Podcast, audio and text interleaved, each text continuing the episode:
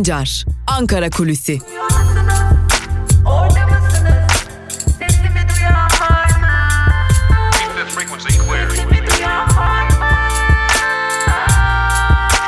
Özgürüz Radyo. Özgürüz Radyo. Günaydın sevgili Özgürüz Radyo dinleyicileri. Haftanın ikinci günündeyiz ve yine haftanın ikinci gününde her zaman olduğu gibi, hafta içi her zaman olduğu gibi e, Özgürüz Radyo'da Ankara Kulisi programıyla güne başlıyoruz. Tabi günün ilerleyen saatlerinde gazete manşetleriyle, haberlerimizle, dünya basınından özetlerle, dolu dolu programımızla Özgürüz Radyo yayınlarına devam edecek tüm engellemelere ve susturma çabalarına rağmen basın üzerindeki. Şimdi tabi basın üzerindeki bu susturma çabalarından bahsetmişken e, Fatih Portakal'ın da emeklilik kararı aldığını biliyoruz. Tabi kendisiyle görüşme fırsatımız olamadı. Öyle görünüyor ki bir e, dinlenme, bir huzur bulma arayışına girişmiş durumda.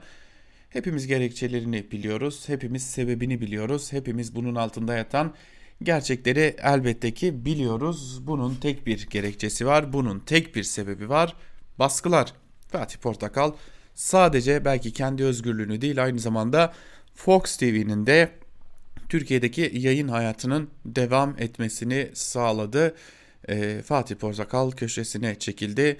E, tıpkı yıllar yıllar önce Mehmet Ali Birant gibi Türkiye'nin belki de en önemli anchormanlerinden, en önemli e, isimlerinden birinin köşeye çekilmesinin sağlanması gibi Fatih Portakal'ın da köşesine çekilmesi sağlandı. E, bizler de meslektaşları olarak e, Fatih Portakal'a küçük bir teşekkür edelim. En azından biat etmedi. En azından o koltukta daha rahat oturabilmek için ya da çok daha iyi paralar kazanabileceği koltuklara oturmak yerine inandıklarının peşinden gitti. Köşeye çekilmeyi biat etmeye tercih etti ve böylelikle hayatına yeni bir seyir kazandırdı. Bugüne kadar Türkiye'de basına kattığı değerler için teşekkür edelim. Eksiğiyle fazlasıyla yeri geldi eleştirdik, yeri geldi e, başka yönleriyle takdir ettik, teşekkür ettik kendisine. Ama bu son yaptığıyla e, biat etmemenin ne kadar da önemli olduğunu göstermiş oldu. Peki bak geçelim Ankara kulisine. Neler konuşuluyor Ankara'da bir bakalım. Şimdi Ankara'da e, son zamanlarda yine bir erken seçim mi geliyor? Bir seçim hazırlığı mı var? Furyası başladı, devam ediyor.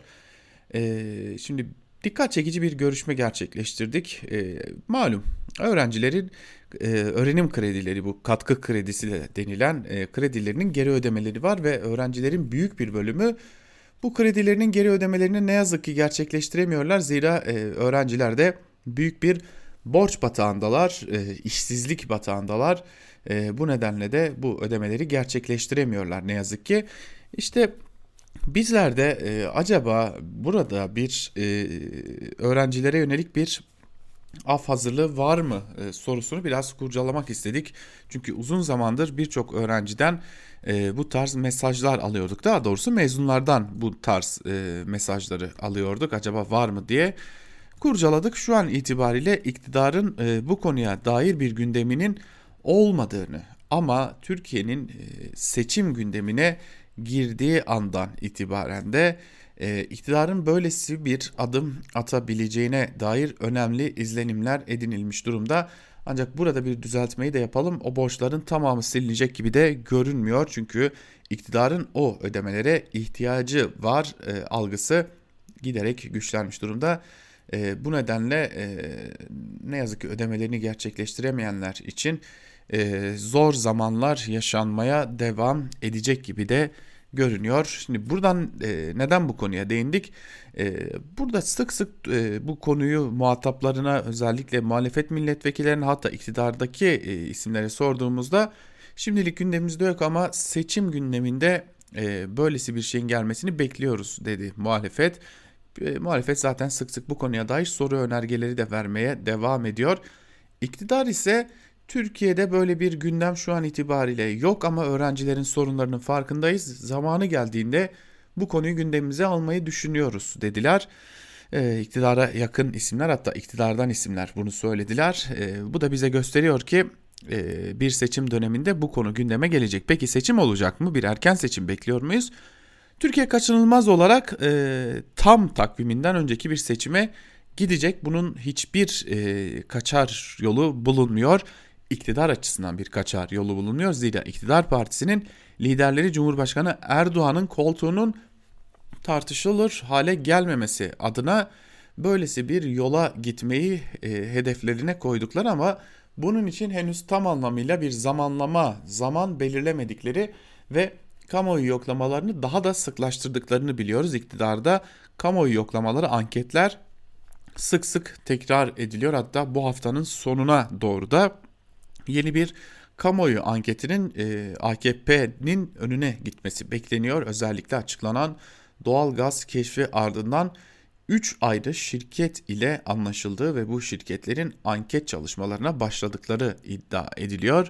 Bu anket şirketlerinin çalışmalarının AKP'li yetkililerin ve tabii ki Cumhurbaşkanı e, AKP Genel Başkanı Erdoğan'ın önüne gitmesiyle birlikte de e, çok kısa bir zaman diliminde olmasa da e, ilerleyen zaman dilimleri için AKP'nin bir seçim takvimi, kendi seçim takvimini ve buna yönelik çalışmalarını oluşturması ve başlatması bekleniyor. İktidarda da böylesi bir genel kanı hakim. E, bir daha tekrarlayalım aslında e, iktidar medyası e, çok ciddi bir anket çalışmasına girmiş durumda ve bunun ardından da e, Cumhurbaşkanı Erdoğan'ın sahaya inmesi bekleniyor. İstenilen sonuçlar alınıp alınmama durumuna göre Cumhurbaşkanı Erdoğan sahaya inecek ve e, ilk olarak da sevgili dinleyiciler e, şöyle belirtelim ilk olarak da e, aslında il kongrelerine bazı büyük illerde kongrelere katılacak buradan mesajlar verecek tabanla bir araya gelecek ve bu tabanla bir araya gelmenin ardından da Cumhurbaşkanı Erdoğan'ın çeşitli etkinliklerle yine diğer şehirlere de gitmesi bekleniyor. Biliyorsunuz Cumhurbaşkanı Erdoğan uzunca bir süredir e, yurt içi gezilerine ara vermişti pandemi nedeniyle ama e, bu anket sonuçlarının ortaya çıkmasıyla birlikte e, Cumhurbaşkanı Erdoğan'ın bu gezilerine yeniden başlaması hızlı bir e, taban toparlama hamlelerini de yapması bekleniyor ama tüm bunların cevabının da e, iktidarın beklediği bu anketlerde olduğunu ve bu anketlerden çıkacak sonuçların da e, geleceğe dair iktidarın hem geleceğine hem de seçim takvimine dair kimi sonuçları ortaya koyacağını biliyoruz diyelim ve e, burada noktalayalım Ankara kulisini. Bakalım ilerleyen günlerde Türkiye siyasetini neler bekleyecek, nelerle karşılaşacağız ama şunu da aktarmadan bitirmeyelim. E, muhalefet bir erken seçim havasına girmiş durumda bile. E, taban konsolidasyon için e, HDP zaten uzun süredir bir hareket içinde. İyi Parti lideri Meral Akşener hem taban konsolidasyonu hem de e, olası bir yeni ittifak ya da Millet İttifakı'nda sözünü güçlendirme amacıyla çalışmalarını başlatmış durumda. E, CHP'nin de ilerleyen zamanlarda yeniden sahaya çıkma ihtimali bulunuyor ama henüz bu konuda CHP'nin net bir takviminin olmadığını da belirtelim. Yani Kemal Kılıçdaroğlu ne zaman sahaya inecek, ne zaman çalışmalara başlayacak bu da net değil. Bunu da ayrıca bir bilgi olarak siz değerli Özgürüz Radyo dinleyicileriyle paylaşalım ve burada noktalayalım Ankara kulisini. Ankara Kulisi programına 5 günlük bir ara vereceğiz. Ee, o 5 günlük aranın ardından da yine Özgürüz Radyo'da sizlerle buluşmayı sürdüreceğiz. Yoğun bir döneme giriyoruz yine Türkiye olarak. Bizler de e, Özgürüz Radyo ekibi olarak bu yoğun döneme hazırlıklarımızı sürdürüyoruz. E, yoğun dönemden e, yoğun döneme girişle birlikte elbette ki çeşitli e, yeni programlarımız olacak, yeni programcılarımız olacak, müjdelerimiz olacak, sürprizlerimiz olacak. Bizleri izlemeye devam edin. E, çok önemli, çok güzel ve e, biraz da Türkiye'nin gündeminin e, aslında ayrıntılarına da bakacak program ve programcılarla Özgürüz Radyo olarak yeni yayının dönemimizde de sizlerle birlikte olmayı sürdüreceğiz. Sizler de naçizane bizleri yalnız bırakmayın ve Özgürüz Radyo'dan ayrılmayın. Hoşçakalın.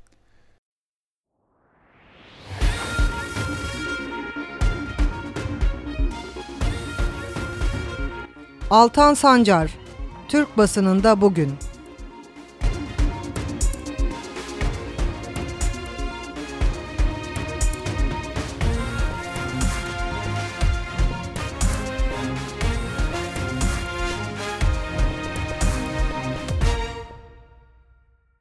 Günaydın sevgili Özgürüz Radyo dinleyicileri. Türkiye basınında bugün programıyla hafta içi her gün olduğu gibi bugün de Özgürüz Radyo'da sizlerle birlikteyiz ve yine her zaman olduğu gibi gazete manşetleriyle başlayacağımız turumuzu günün öne çıkan yorumlarıyla tamamlayacağız.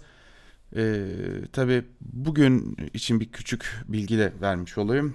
Ee, bu hafta Özgürüz Radyo'daki son e, Türkiye basınında bugün programını gerçekleştireceğiz. Küçük bir ara vereceğiz sevgili dinleyiciler. O aranın ardından da 2 Eylül'de tekrar Özgürüz Radyo'da Türkiye basınında bugün programıyla sizlerle olacağız. Ee, devam edeceğiz programlarımıza 2 Eylül'den itibaren tekrar. Peki e, ne yapalım şimdi? Geçelim günün manşetlerine. Manşetlerde neler var? Onlara bir göz atalım. İlk olarak Cumhuriyet'le başlayacağız. Cumhuriyet'in manşetinde Saman Kara Borsa'da sözleri yer alıyor ve e, ayrıntılarda şunlar kaydediliyor. Salgının da körüklediği ekonomik bunalım döviz kurları boyutuyla çok tartışılırken doğrudan sofraları ve hayvancılığı ilgilendiren boyut gözden kaçıyor. Haziranda 650-700 lira olan samanın tonu 940 TL'ye yükseldi. Yılbaşında fiyatın 1500 liraya çıkacağını öngören hayvan üreticileri kışı çıkaramama kabusu görüyor. Türkiye'de hayvancılığın büyük bölümünün yapıldığı Erzurum, Kars, Ardahan ve Iğdır'da. Üreticiler çözüm isterken saman aldığımız Diyarbakır'da evini, arabasını satıp samana yatırım yapanlar var. Biz nasıl hayvan besleyelim? İnsanlar nasıl et yesin? Et ithal edersen biz açlıktan ölelim mi diyor. Şimdi büyük bir e, paradoksun içindeyiz. Uzun yıllardır özellikle Diyarbakır'da e, saman konusunda ciddi sıkıntılar yaşanıyor. E, bir dönem tarlada kalıyor saman. Kimse almıyor. Kimse kaba tabirle söyleyecek olursak kimse samanın yüzüne bakmıyor. E, sonra bir dönem geliyor samanın kilosu neredeyse bu tonu buğdayla yarışır hale geliyor. E şimdi bir de bu dönem başka sıkıntılar var. E, ciddi bir yağış aldı. Tam da saman döneminde e, Diyarbakır e, yine Diyarbakır'ın çevresindeki buğday yetiştiren iller çok ciddi yağışlar aldı ve e, bu yağışlar nedeniyle saman e, olumsuz etkilendi bu durumdan haliyle de samanın bulunmama ihtimali bulunuyor.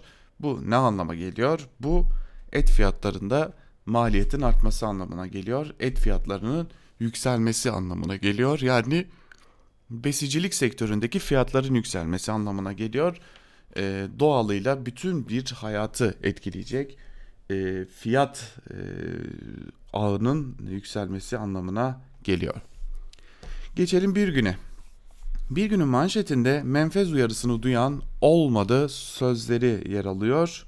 Ayrıntılar ise şöyle. Giresun'daki sel felaketinde akıl almaz ihmal 5'i jandarma 6 kişinin bulunduğu aracın sel sularına kapıldığı Tirebolu Doğa Kent yoluna ilişkin CHP'li İl Genel Meclis üyelerinin bir önerge hazırladığı ortaya çıktı. CHP'li Yılmaz, geçen yıl Temmuz ayında yaptığımız sunumda şu an yıkılan menfez de vardı. Konu incelenmeli dedim. Önergeyi AKP'li Başkan Mehmet Şahin gündeme almadı dedi. Dikkate alınmayan önergede dere yatağından malzeme çekilerek vadi tarif edildiğinden mal ve can kayıplarını önlemek için doğal sel, afet, risk raporu hazırlanmalı ifadelerine yer verildi. Bölgede inceleme yapan CHP'li Ali Öztunç, askeri araçtakiler bu ihmal sonucu şehit oldu. Dereli'de de eski köprüyü yıkmadan yenisi inşa edilmiş. Bu da hükümetin ihmali dedi.'' Dün şimdi Canikli oradaydı, Nurettin Canikli oradaydı. Diyordu ki yani burada vatandaşın kusuru var, devletin kusuru yok. E, kimse bizi dinlemiyor diyordu. Bakın işte e, önergeler çıkmaya başladı. Kusur kimdeymiş? Doğu Akdeniz'de Navtex trafiği başlıklı bir habere de göz atalım. Oruç Reis'in Akdeniz'deki çalışma süresinin uzatılmasına Atina'dan Navtex'li yanıt geldi iki ülke arasındaki krizde tansiyonu düşürmek için devreye giren Almanya'nın Dışişleri Bakanı Heiko Maas bugün önce Ankara'ya gelecek ardından da Atina'ya uçacak. Maas'ın bu trafik ziyaretlerini 27 Ağustos'ta yapılacak Avrupa Birliği Dışişleri Bakanları toplantısının öncesinde olması ayrı bir önem teşkil ediyor. Dün Cumhurbaşkanı Erdoğan zaten e, çok net bir biçimde Yunanistan'a mesajlar verdi. Hatta e, yani bunu tabii izah ederken şöyle söylemekte de fayda var. Hani e, resmen tehdit düzeyinde cevaplar, e, açıklamalar vardı. E, bakalım bunun sonu ne olacak? Geçelim evrensele. Evrenselin manşetinde peynir ithal, süt iptal sözleri yer alıyor. Şimdi besicilikten bahsetmiştik ya işte gelinen duruma dair haber. Venezuela'dan peynir ithalatına başlayan Türkiye'de süt üreticisinin saman, yem, yonca ve diğer girdileri artarken çiğ süt fiyatı 14 aydır sabit tutuluyor, üretici üretimden koparılıyor. Çiğ süt fiyatları 14 aylık süre için 2 lira 13 kuruşa sabitlendi. 14 ayda yem fiyatları %15.4, saman %12.9, mısır silajı %21.1, gonca otu %15.2 zamlandı. Dolar kuru ise 5.75'ten 7.35'e fırladı.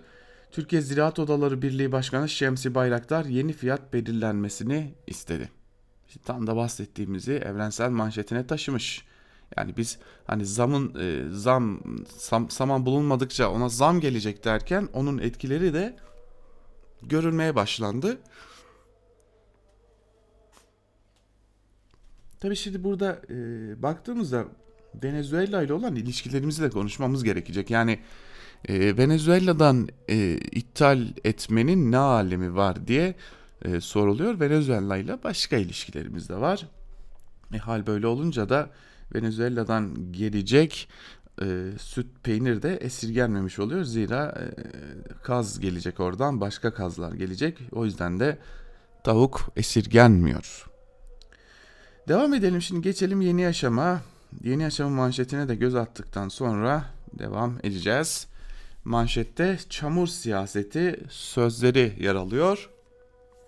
Ayrıntılarda ise şunlar aktarılmış. Orta ve Doğu Karadeniz'de etkili olan sel baskınlarının faturası çok ağır. 7 kişinin hayatını kaybettiği 9 kişinin ise kayıp olduğu felakette özellikle Giresun'un Dereli ilçesi tamamen çamur altında kaldı. Tarım ve Orman Bakanı Bekir Pakdemirli, ciddi uyarılar yapmamıza rağmen vatandaşlarımız nasıl olsa bana bir şey olmaz düşüncesi içinde bu da can kayıplarına yol açabiliyor. Dere yataklarına ev ve dükkan yapmamak gerekiyor diyerek yurttaşı sorumlu tuttu. AKP Genel Başkan Yardımcısı Nurettin Canikli ise yaşadığımız felaketin yapılaşma ile ilgisi yok iddiasında bulundu. İşte buna ya bunun adı çamur siyaseti falan değil. Yani ben söylerim nasıl olsa inanan çıkar siyaseti. Artuklu'ya yok, devlete var başlıklı bir diğer habere de bakalım yine Yeni Yaşam'dan. AKP yönetimindeki Mardin'in Artuklu Belediyesi'nin 2019-2020 faaliyet raporlarında belediye bütçesinin büyük bir kısmının emniyet, jandarma ve MIT'in de içinde bulunduğu devlet kurumları ile kamu ve özel bankalar için kullanıldığı ortaya çıktı. Kendi bütçeleri olmasına rağmen buralara harcama yapılırken ilçeye bağlı 64 kırsal mahalleye hiçbir hizmetin yapılmadığı görülüyor denmiş ayrıntılarda. Biliyorsunuz bir önceki dönemde HDP'deydi bu belediye Artuklu Belediyesi daha sonra kayyum atanmıştı. Seçimlerde de AKP'de kalmıştı. Yani bir şey değişmemişti bile diyebiliriz. Evet, geçelim bir diğer gazeteye, Sözcü gazetesine. Sözcünün manşetinde ise dere yatağına 9 katlı binaya kim izin verdi sözleri yer alıyor. Bence sorunun muhatabı doğrudan Nurettin Canikli. Giresun'daki selin bu kadar yıkıcı olmasının sebebi beton perdelerle ıslah edilen derelerin taşması ve kenarlarına yapılan binaları yıkıp geçmesi oldu. Cumartesi gecesi Giresun'un ve ilçelerinde felaket yaşandı. Yoğun yağışlar dereleri canavara dönüştürdü. Taşan dereler ilçeleri yıkıp geçti. 3 asker 8 kişi hayatını kaybetti. Zarar büyük. AKP'liler ise sebebini suya doymuş topraklara ve dere kenarına yapılmış evlere bağladı. Oysa sorumlu ne doğa ne de vatandaş. Tek sorumlu ıslah etme adı altında beton perdelerle dere yataklarını daraltan ve imar izni veren yetkililer. Soruyoruz. Dere yataklarına imar affı yoluyla yapılaşmaya neden izin verdiniz? Bu sorunun cevabı zaten belli yani. Rant rant elde edebilmek için izin verdiler. Yani bunu öyle e, bir soru olarak sormaya gerek yok. Eğer bir şey sorulacaksa e, bence bu sorunun cevabı değil, bu sorunun ce- muhataplarının yargılanıp yargılanmayacağına dair bir cevap aramak gerekiyor. Çünkü ortada tam 8 kişinin ölümüne sebebiyet vermek var. Başka da hiçbir izahı yok bunun. Yani su top, toprak suya doydu gibi bir yalana sığınmak da pespayelikten başka bir şey değildir. Devam edelim. Karar gazetesiyle devam edelim. Kararın manşetinde ne gerek var, kim denetleyecek sözleri yer alıyor. Şimdi bir de biliyorsunuz bu takviye hazır kuvvet müdürlüğü kuruldu. Ee, bakalım bu konuda neler e, yazılmış. Resmi gazetede yer alan bir cümlelik kararla İstanbul'da takviye hazır kuvvet müdürlüğü kuruldu. Bu adımın kararname yerine Cumhurbaşkanı kararıyla atılması dikkat çekti. Doğrudan Ankara'ya bağlı olan yapı tartışma yaratırken Davutoğlu iktidara şu soruları yöneltti. Kurulmasına neden ihtiyaç duyuldu? Bu yapıyı hangi kurum denetleyecek? Davutoğlu Emniyet Genel Müdürlüğü'nde valiliğin denetiminden ayrı doğrudan Cumhurbaşkanı irtibatlı bir birlik kurulmaya neden ihtiyaç hissedilir tepkisini gösterdi.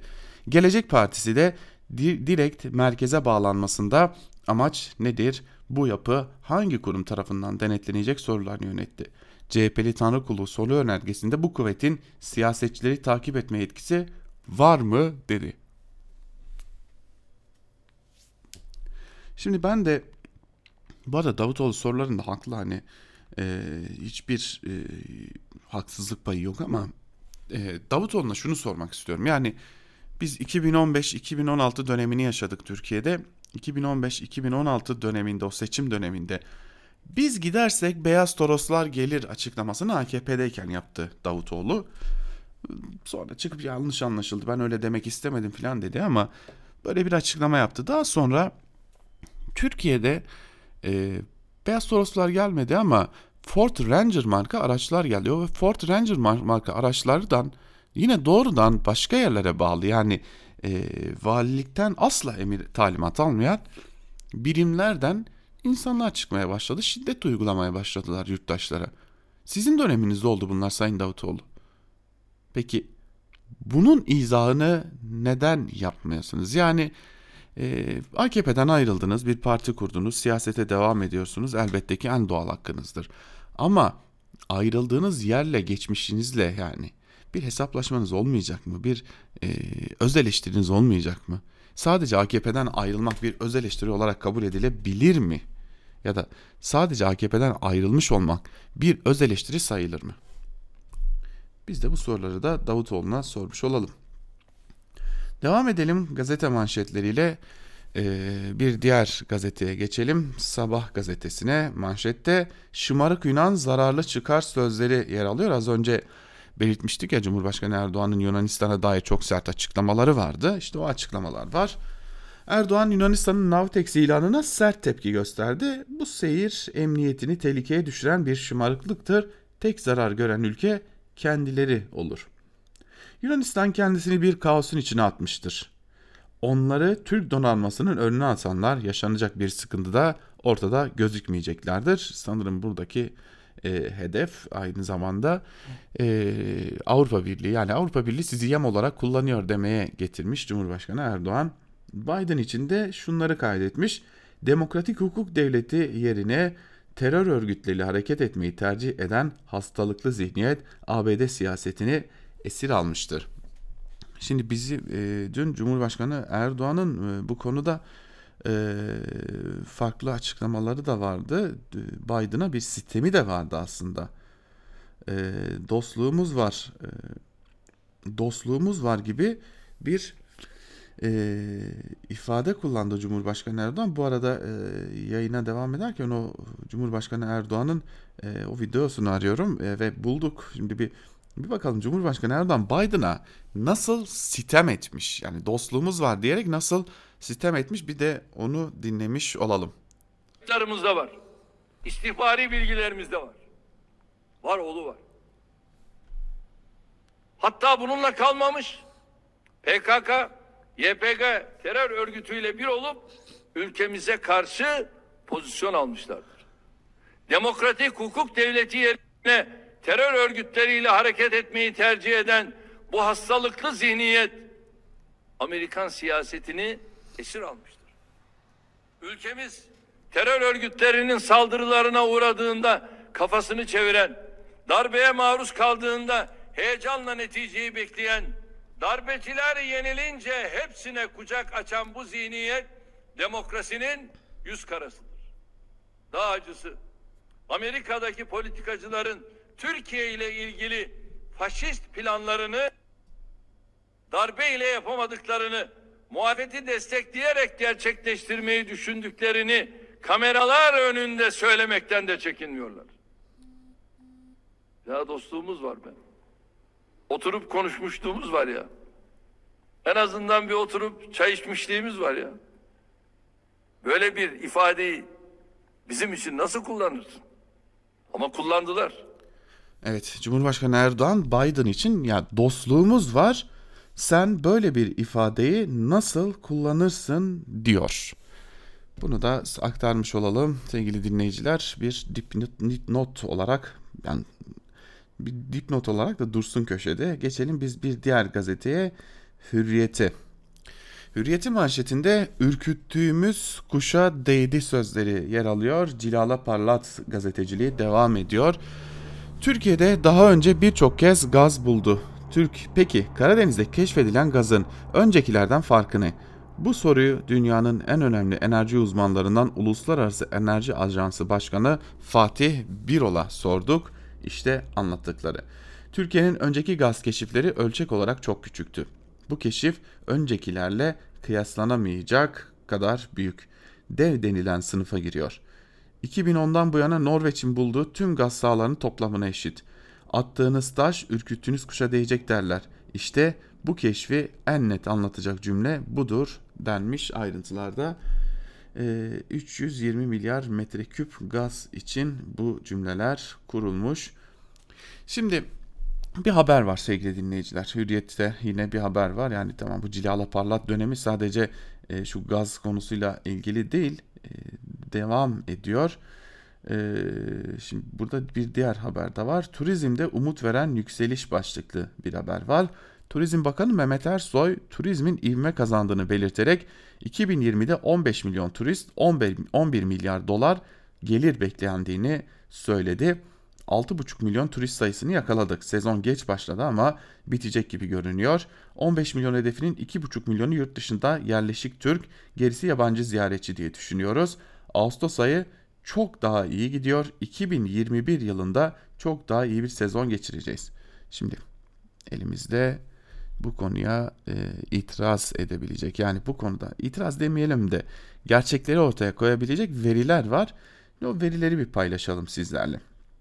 E, ki bugün haber bülteninde de bu konunun e, ayrıntılarını da siz değerli dinleyicilerle paylaşacağız tabi. E, Türkiye gelen turist sayısı e, öyle e, azımsanmayacak düzeyde öyle e, şöyle söyleyeyim yani yüzde beş yüzde onluk bir düşüşten kast düşüşü kastetmiyoruz neredeyse yüzde ellilik altmışlık bir düşüş gerçekleşmiş durumda e, ve e, bu düşüş de devam ediyor şimdi e, o konuya dair bir ayrıntı vardı. O ayrıntıyı e, sizlerle paylaşmak istiyorum. E, çok çok çok dikkat çekiciydi o veriler. E, biraz da bulma e, için sizi de e, bekleteceğim. Çok özür dileyerek sevgili dinleyiciler. Şimdi turizmdeki rakamlara hep birlikte e, göz atacağız. Zira önemli veriler var. Doğan Haber Ajansı bu verileri paylaşmış. Tabii Doğan, Doğan Haber Ajansı Türkiye'yi ziyaret eden yabancı turist sayısı Temmuz ayında %16.67 arttı başlığıyla vermiş haberi. Niye diye soracak olursanız olumlu yerden görmesi gerekiyor. Pardon Doğan Haber Ajansı diyorum. Demirören Haber Ajansı alışkanlıklar. Ama şimdi işin bir diğer gerçek yönü ise şöyle sevgili dinleyiciler. Ee, nasıl anlatalım? Temmuz'da Türkiye'yi ziyaret eden yabancı ziyaretçi sayısı yıllık bazda %85.9 düşüş gerçekleştirildi. Kültür ve Turizm Bakanlığı'nın açıklamasına göre Türkiye'ye Temmuz ayında 1 milyona yakın yabancı ziyaretçi geldi. Sadece 1 milyon. Yani hadi Ağustos'ta da 2,5 milyon hedefini tutturduğunuzda 3,5 milyonluk bir turist e, gelmiş oluyor. Başka da bir turist gelmiş olmuyor. Şimdi bunların zaten ciddi bir bölümü de e, yurt dışında yaşayan Türkiye'liler. Onların gelişiyle e, turistin gelişi arasında da bir fark var. Onu da aktarmış olalım. Yani öyle turizm hedeflerini tutturduk. E, çok iyi gidiyoruz gibi yalanlara sığınmanın bir anlamı yok. Devam edelim. Milliyet ile devam edelim. Milliyetin manşetinde damlaya damlaya Nil oldu sözleri yer alıyor. Ayrıntılar ise şöyle. SMA hastası Nil gereken 2.4 milyon doların kampanyalarla toplanmasının ardından ABD'de gen terapisine alındı. Türkiye'de gevşek bebek sendromu olarak bilinen SMA hastalığıyla yüzlerce bebek ve aile mücadele ediyor. 23 aylık Nil Güleç de o bebeklerden biri. Zolgensma gen terapisi için gerekli olan 2 milyon 400 bin doların düzenlenen yardım kampanyasıyla toplanmasının ardından Nil bebek ABD'ye gitti. Boston Çocuk Hastanesi'nde gerekli tedavi alan Nil'in hareketlerinde çok olumlu gelişmeler yaşandığını anlatan Nihal Ali Güleş çifti Nil şimdi başka bebeklere umut oluyor diye konuşmuş. Şimdi hatırlayacaksınız geçtiğimiz günlerde Cumhurbaşkanı Erdoğan ne demişti? SMA hastalarının kullanacağı ilaçları geri ödeme listesine alacağız demişti. Ve Sabah gazetesi de 2 milyon liralık ilaçlar geri ödeme listelerine girdi demişti. Şimdi oradaki o kelime oyununun işte farklılığı burada ortaya çıkıyor. Ee, esas ilaç bu. Novartis adlı e, ilaç firmasının ürettiği Zolgensma adlı bir ilaç. Tek dozluk bir ilaç bu. Ve bu tek dozluk ilacın fiyatı tam 2.4 milyon dolar ama e, küçücük çocukların e, yani e, SMA tip 1 hastalığına yakalanmış olan o küçücük çocukların geleceğine e, umutla bakmalarını sağlıyor ve e, geleceklerini kurtarıyor aslında ama bu ilaç Türkiye'de e, bulunmuyor sadece Amerika Birleşik Devletleri'nde ve e, SGK'da ya da devletin herhangi bir kurumu da buradan yapılan ödemeleri karşılamıyor. 2.4 milyon dolarlık ilaçtan bahsediyoruz. E, diğer o geri ödeme listesine alındığı belirtilen ilaç ise e, sadece 70 ile 80 bin euroluk ilaçlar belirli dönemlerde o iğnelerin yapılması gerekiyor çocuklara. Ama bu Zolgensma adlı ilaç sadece 2 yaşına kadar fayda edebiliyor. 2 yaşından önce bu ilacı alan e, SMA hastası çocuklar geleceklerini garanti altına almış oluyorlar diyebiliriz. Ve geçelim Yeni Şafak'a. Yeni Şafak'ın manşetinde elimiz böyle güçlenecek sözleri yer alıyor. Ee, kaçıncı gün bugün? Cuma, cumartesi, pazar, pazartesi, salı. Yaklaşık 5 gün. Hadi cumayı saymazsak 4 gündür. AKP medyası e, gazları işle, gaz müjdesini işlemeye devam ediyor. Bir türlü e, anladığımız kadarıyla da o istenilen gündemi oluşturamıyor. Yani dört gündür ya gaz bulduk işte kardeşim diyorlar ama dört gündür o istediklerine ulaşamıyorlar. Türkiye'nin salgın sürecinde gaz ihtiyacı azalınca izlediği yol 320 milyar metreküplük keşiften sonra atılacak adımlarla ilgili önemli ipucu veriyor. Pazarlık gücünü artıran Türkiye'ye son 6 aydır İran'dan alımı %46, Rusya'dan %41 düşürüp Azerbaycan ve ucuz spot piyasalara yöneldi. Türkiye'nin eli Karadeniz'deki rezervlerle birlikte daha fazla güçlenecek. 10 sene sonra çünkü bu e, bulduğu bulunan gazın ki, ki ne mutlu bulduğumuza orası apayrı bir tartışma da e, bulduğumuz gaz 10 sene sonra tükenecek. Peki 10 sene sonra tükendiğinde bu e, İran olsun işte Rusya olsun ki Rusya'dan pahalıya aldığımız ortaya çıktı gazı o da ayrı bir mesele. Moldova'nın açıkladığı rakamlarla e, bizim Rus gazını en pahalı alan ülkelerden biri olduğumuzda ortaya çıkmış oldu. E, bu gaz bitince ne yapacağız biz? Buna dair bir açıklamaları var mı onu da merak ediyoruz. Ve gelelim okumaktan artık nefret ettiğimiz ama okumak zorunda olduğumuz gazeteye Akit'e. Akit'in manşetinde tabii ki direnen kadınlar var. İfsat sözleşmesi tamamen kaldırılsın manşetiyle çıkmış. Yine e, e, hedef almış yani kadınları hedef almış. E, bu ifsat sözcüğünü çok sık kullanır oldu bu e, Akit dediğimiz gazete. E, kullanmaya da devam edecek gibi görünüyor. Çünkü e, işine geldiği gibi yorumluyor. E, biliyorsunuz fesada uğratmak anlamına fitne salan anlamına da geliyor bu ifsat. İstanbul Sözleşmesi'ni fitne merkezi olarak değerlendiriyor. Yine muhabiri kim bu haberin diye baktığımızda Faruk Arslan'ı görüyoruz Akit'in. E, zaten iki ya da üç muhabiri var e, böyle çirkin işlere imza atan e, onların imzalarını kullanıyorlar. Bir de gerçekte olmayan iki, iki ya da üç muhabirleri var sadece adlarını kullandıkları ama e, aslında olmayan muhabirleri de var. Bir diğer muhabiri Muhammed Uzun da yerli ve milli adımların meyvelerini topluyoruz diye bir haber hazırlamış Akit'e. E, baktığımızda işte yap işlet devretle geçişi ücretli olan köprüler, otoyollar var, tüneller var. E, bir de buna ek olarak e, yap işlet devretle yapılarak e, yolcu garantisi verilen havalimanları bulunuyor. Bunlar da yerli ve milli olmuş oluyorlar. Şimdi kapatacağız gazeteleri ama şimdi e, az önce Cumhurbaşkanı Erdoğan'ın Biden'a yönelik o e, sözlerini aktarmıştık. E, ABD Başkanı Donald Trump da ABD'li rahip Andrew Brunson'un serbest bırakılmasından dolayı Türkiye'ye minnettar, minnettar olduklarını bir kez daha açıklamış. Cumhurbaşkanı Recep Tayyip Erdoğan çok iyiydi değerlendirmesinde bulunmuş e, ve şunları söylemiş. Şunu söylemeliyim ki Cumhurbaşkanı Erdoğan çok iyiydi. E, Brunson'ın suçsuz olduğunu biliyorduk. Erdoğan ile birkaç konuşma yaptıktan sonra onunla anlaştık. Bunun için minnettarız ve Türk halkına da minnettarız. Anladığım kadarıyla sen de minnettarsın diyerek Rahip Brunson'a söyledi.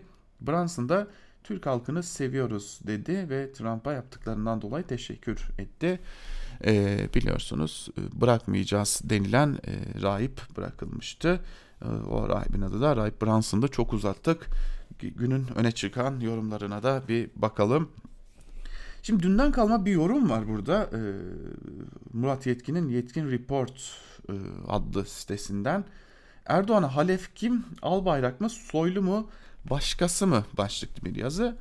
Ee, tartışmalar var tabii. AKP içinde bu tartışmalar giderek büyüyor ama ben e, size yazının e, esas olarak son e, noktasını paylaşmak istiyorum. Çünkü e, e, asıl e, konu sanırım e, burası çünkü. Sonuçlar gösteriyor ki İçişleri Bakanı Soylu'nun AKP tabanı ötesine yayılan bir beğenirlilik düzeyi bulunuyor. Albayrak'ın ise AKP tabanının tamamını dahi tam, tam kapsamayan bir beğeni düzeyi. Bu durumda siyasetin içinde olmayan gözlemciler Erdoğan'ın eğer kongrede genel başkanlığı devretmek istiyorsa Soylu'ya devretmesini akla yakın bulabilirler ya da son zamanlarda İstanbul Sözleşmesi ve benzeri çıkışlarla AKP'li kadınların bir kısmını dahi çileden çıkarsa da Saadet Partisi ve İslamcı kesimlere sıcak mesajlar ileten Genel Başkan Vekili Numan Kurtulmuş. Bir başka seçenek de Cumhurbaşkanlığı hükümet sistemine erken geçiş ve yerel seçimler nedeniyle koltuğunu erken bırakmak zorunda kalan Binali Yıldırım'ın ya da bir başka abinin partinin başına geçmesi. Güçlü siyasetçilerin sonradan kendilerine katılan kişileri kendilerine yakın tuttu, onlardan azami yararlandı ancak yerlerine geçilecek kadar güvenmedikleri biliniyor. Soylu'nun Demokrat Parti'de, Kurtulmuş'un Has Parti'de Erdoğan'a sert eleştiriler yönelttikten sonra AKP geçtikleri biliniyor. Bir soru daha var. Bu soruda Erdoğan'ın AKP'yi Albayrak ya da bir başka isme devretmesinin Cumhurbaşkanlığını artık hiç bırakmak istemeyeceği yorumları. Bunun anlamı bir daha seçime gidilmeyeceği, hiç seçim kaybetmeden sağlığı el verdikçe iktidarda kalmasını sağlayacak düzenlemeyi gündeme getirmek isteyebileceği. Bu kadar da olur mu demeyin. Böyle dediğiniz neler oldu şimdiye kadar Türkiye'de ve dünyada? Rusya Devlet Başkanı Vladimir Putin'den 2036'ya kadar yani fiilen ömrü el verdiğince başta kalacağı düzenlemeleri beklerdiniz belki. Ama bir ABD başkanının 3. dönemde seçime girmeyi gündeme getirmesini bekler miydiniz?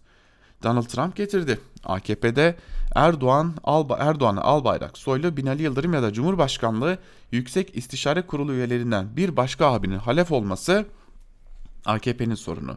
Diğeri ise hepimizin sorunu. Umarım o senaryo gerçekleşmez. Zamanında olsun olmasın bir sonraki seçim adil, demokratik, rekabet kuralları içinde yapılabilir demiş Murat Yetkin. Şimdi Murat Yetkin bu tür sözleri boşa söylemez. Murat Yetkin e, yani altını dolduramayacağı ve e, temel temelinde bir dayanağı olmayacak cümleleri kuracak bir gazeteci değil. Bu sözlerinde bir yere dayandığını yakın zamanda öğreneceğiz. Geçelim bir diğer gazeteye, e, bir diğer yazıya Karar Gazetesi'nden Akif Pekin'in Hain kime benzer söyleyeyim mi başlıklı yazısına da bir bakalım. Müjde veriyoruz diye deliler gibi sevinmiyoruz diye ve o ve benzeri gazetelerin geçen yıl şöyle bir müjde vermişliği de vardı. Trakya'da 20 trilyon metreküp doğal gaz rezervi bulunmasının ardından bölgeden bir müjdeli haber daha geldi. 20 trilyon metreküp yanında 320 milyarlık keşfin lafı mı olur ki sevinçten havalara uçsun muhalefet? Her haberlerine gözü kapalı inanmayana Türkiye düşmanı demesinler mi bir de? Cumhurbaşkanı Erdoğan dahi müjdeyi ilkin temkinli bir dille duyurmuştu. İnşallah bir müjde vermekle karşı karşıya olacağımızı tahmin ediyor ve inanıyorum hayali ve rüyası içindeyim şeklinde. Muhalefet niye temkinli yaklaşmayacakmış? Anadolu Ajansı rezervi çıkarmadan önce yapacakları uzman ağzından sıralıyordu. Daha kanıtlanmış rezerv hesap edilecek ve çıkarma maliyeti planlanacakmış. 320 milyar metreküp de kesin değil yani. Asları yüzünden pahalıya mı gelecek o da belli değil. Ama çıkarılacağı tarih belli. Tam 2023'e denk geliyor. Değeri de hemen biçildi. 65 milyar dolar. Bu rakamlara güvenerek ne doğu ne batı, dünya bir tarafa, Türkiye bir tarafa, hepiniz bir bistek, yeni eksen Türkiye havası basılır mı? 7 düvele kafa tutulur mu? Üstelik dünya medyasına başta 800 milyar metreküp diye üfürülmüş, beklenti yükseltirseniz daha altı nasıl sevindirsin? Önceki ihbarları asılsız, alarmları hep yalan ve yanıltıcı çıkmış. Sonra da inanma zorluğu çekenleri suçluyorlar. Türkiye'nin sevincini bile paylaşmıyorlar, muhalefet milli eksenini kaybetti filan gibi deli saçmalıklarıyla. İktidar medyasının her dediğine inanmayan, her müjdesine çığlık çığlığa sevinmeyen Türkiye düşmanı oluyor. Şüpheyle yaklaşmayana, sorgulamayana muhalefet mi denir? AKP içeride hain ve düşman arayan 28 Şubat zihniyetine karşıydı. Ama illa arayacaksa habbeyi kubbe yaparak müjdelerinin inandırıcılığını sulandıran medya amigoları içinde arasın. Çünkü abartı gerçeğin düşmanıdır, onu karikatürize eder diyor Akif Beki de yazısında. Şimdi e, Habertürk'ten de Fatih Altay ile Fatih Portakal'ı gündemine almış adaşını. Portakal bıraktı mı kaçtı mı başlıklı yazısının bir bölümünde şunları kaydediyor. İlk duyduğunda kimse inanmadı. Portakal bıraktı cümlesinin inanılır tarafı yok gerçekten. Tatile çıkmıştı, Eylül'de gelecekti. Ancak gelişmeleri bilenler açısından çok da şaşırtıcı değil. Çünkü Portakal'ın bir süredir ayrılmak istediği biliniyordu. Birkaç ay önce bunu Fox yönetimine söylemiş. Hele bir tatil yap belki keyfin yerine gelir denmişti kendisine. Ama o kararlıydı. Fox yönetimine sunduğu gerekçe ise ilginçti. Yoruldum. Üzerimde arzu etmediğim büyük bir yük var. Muhalefetin sesi gibi görülüyorum. Artık muhalif olarak yaşamak, muhalif gibi yaşamak istemiyorum. Evim drone'la izleniyor. Yola çıktığımda yandaki araçlardan bana küfür ediyorlar. Kaldıramıyorum. Kendime uygun gördüğüm hayat bu değildi. Ağır geliyor. Bir tür tükenmişlik sendromu. Kişi olarak buna hakkı var mı? Elbette var. Siyaseti ve medyayı yakından bilen yakın bir dostumun buna yorumu şu oldu ideolojik, siyasi ve toplumsal sorumluluk bilinci olmayan kişinin muhaliflikle bedel ödemesi zordur. Sefasını sürmek isterler ama cefasını çekmek istemezler. Bana göre Fatih Portakal doğru düzgün bir televizyoncuydu. Mesleğini meslek gibi yaptı. İşini, etkinliğini bir sosyal yükselme aracı olarak görmedi. İçe dönük bir tarzı tercih etti. Saygıdeğer bir tavır oldu. Ancak son hareketini doğru bulmadım. Siyasi değil ama mesleki bir misyon yüklemişti şartlar kendisine mesleğin haysiyetini bıraktı demekten çok kaçtı demek daha doğru olacaktır yorumunu yapmış Fatih Altaylı. Şimdi Fatih Portakal'ı eleştirirsiniz eleştirmezsiniz bilmiyorum ama herhalde Fatih Altaylı Fatih Portakal'ı eleştirecek son insan bile olamayacak kalitede biri bana göre. Devam edelim. Fehmi Koru'nun yazısına bakalım şimdi de. Fehmi Koru, Cumhurbaşkanı Erdoğan'ın aklından bir şeyler geçiyor da acaba ne diye sormuş yazısında ve bir bölümünde şunları kaydetmiş. Eğer birbirini hayata, birbiri ardına hayata geçirilen ve her biri sürpriz etkisi bırakan geliş, girişimler benim de aralarında bulunduğum siyasi gözlemcilerin beklediği gibi seçim tarihinin erkene alınmasıyla ilgili bir planın parçası değillerse yani seçim tarihi 2023'ten önce alınmayacaksa Cumhurbaşkanı Erdoğan'ın farklı bir hesabının olması gerekir kendisinden sonrasıyla ilgili bir işaret verme ihtiyacı da o hesabın bir parçası olabilir. Erdoğan'ın bulunduğu konumun eski sahiplerinin halef bırakma bırakmama konusunda farklı yaklaşımları bulunduğunu siyasi tarihimizden biliyoruz. Refah Partisi'nde de siyasi yasaklı Necmettin Erbakan'ın koltuğuna kimin oturacağı sorun çıkarmış. O çekişmeli ortam önce yenilikçi hareket veya Erdemliler Hareketi diye adlandırılan bir oluşumu daha sonra da AKP'yi doğurmuştu. Bizde çok şiddetlisi olmadı ancak başka ülkelerde söz gelimi Hümeyni sonrası İran'da Ayetullah Murtezari'nin başına geldiği türden gözden düşmeler, devrim sonrasının Dışişleri Bakanı Sadık Kutbizade gibi idam sehpasında can vermeler yaşanabildi. Tahminim ne? Cumhurbaşkanı Erdoğan'ın büyük müjde vesilesiyle halefini işaret ettiği tezini sorgulamak niyetinde değilim. Eğer böyle bir işaret var ve partililer de olayı öyle yorumlamışlarsa AKP'de önümüzdeki dönemde önemli çalkantılar yaşanabileceğini anlatmaya çalışıyorum. Bazıları belki de aynı değerlendirme yapıp Cumhurbaşkanlığı hükümet sisteminde revizyona gidileceği, başbakanlık makamının yeniden ihdas edileceği ve bunun yine Cumhurbaşkanı Erdoğan'ın girişimiyle gerçekleştirileceğini öngörüyorlar. Mümkün mü? Yine aynı cevabı vereceğim. Neden olmasın? Aklından kendini özel sebeplerle seçim tarihini erkene almak veya yönetimde kendini fazlasıyla göstermeye başlamış tıkanıklıkları aşmak için sistem değişikliğine gitmekten hangisi geçiyorsa bir bakmışsınız o istikamete doğru adımlar atılmaya başlanmış.